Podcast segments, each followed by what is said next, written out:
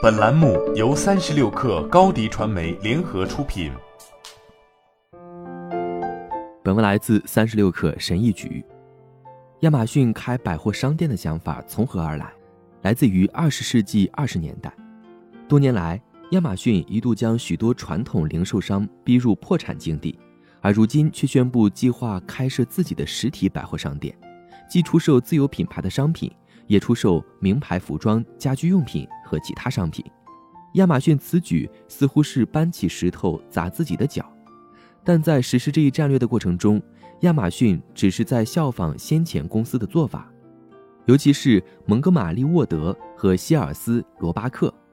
从一开始，亚马逊的战略不过是对那些标志性公司最初开发的创新的数字重启，其最近的举动恰恰印证了这一点。想想美国内战后的零售业，如果你想买东西，你会去商店、杂货店、百货公司。艾伦·蒙哥马利·沃德改变了这一切。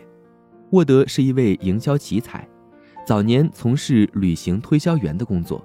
他认识到，由于无数中间商的加价，农村地区的消费者往往会为消费品支付高得多的价格。沃德开始改变这一现状。1872年，沃德发出了他的第一个邮购目录。里面以最低的价格提供了一系列令人垂涎的消费品。沃德没有零售店面，也没有销售团队，因此不需要支付租金或工资。相反，他把能省下来的钱花在大城市建立大型配送中心上。他的创新不止于此，消费者购买商品是在商品到达邮箱后才付款。比如，如果顾客不喜欢他们订购的罐装火腿或者婴儿推车、油漆刷。挤奶机，或者是少女连衣裙，他们可以无理由退货。事实证明，这些新颖的零售方式广受欢迎。很快，这家名为蒙哥马利沃德的公司开始发行一份包含大量消费品的目录。另外，两位企业家理查德·希尔斯和阿尔瓦·罗巴克也开始悄然兴起。到19世纪末，这些公司分发的目录超过了一千页。这两家公司的雄心壮志不容小觑。他们很快就成为了世界上最大的零售商，他们开始自己制造、提供自有品牌的产品。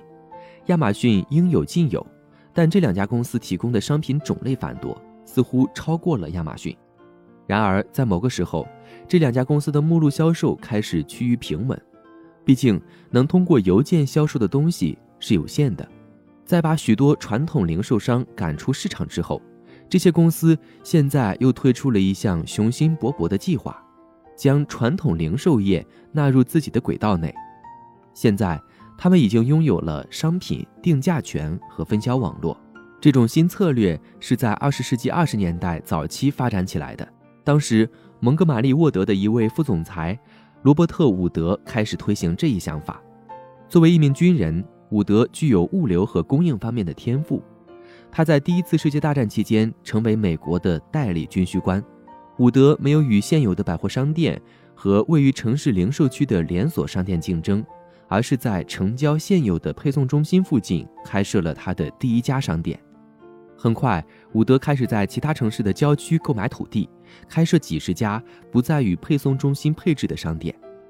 朗斯特雷斯认为，这种建立独狼商店的策略似乎违背逻辑。现在回过头去看，伍德的胜利是很容易理解的。他总是把新商店的地点设在土地便宜和充足的地方，但是一些汽车和公共交通能到达的地方。蒙哥马利沃德在意识到自己的错误后，在第一家希尔斯商店成立的几年内迅速效仿。虽然大萧条影响了这两家公司的计划，但他们最终都恢复了扩张，在全国各地建立了数百家商店。逐渐超越了邮购业务。作为前卫的革新者，希尔斯在这些商店中开创了其他新颖的方法。一九三四年，他再次打破常规，开设了第一家没有窗户的商店。该设计试图创造一种封闭的购物体验，吸引购物者进入商店，并让他们留在那里。这些创新预示了战后许多关键的零售革命，包括饱受诟病的购物中心。在这一过程中，这两家公司给零售业带来了不是一次，而是两次革命。第一次是邮购公司，后来是实体连锁店。亚马逊显然也打算这样做。考虑到亚马逊将19世纪的战略重新应用于数字时代并获得成功，没有理由认为他们不会再次成功。好了，本期节目就是这样，下期节目我们不见不散。高迪传媒为广大企业提供新媒体短视频代运营服务，商务合作请关注微信公众号“高迪传媒”。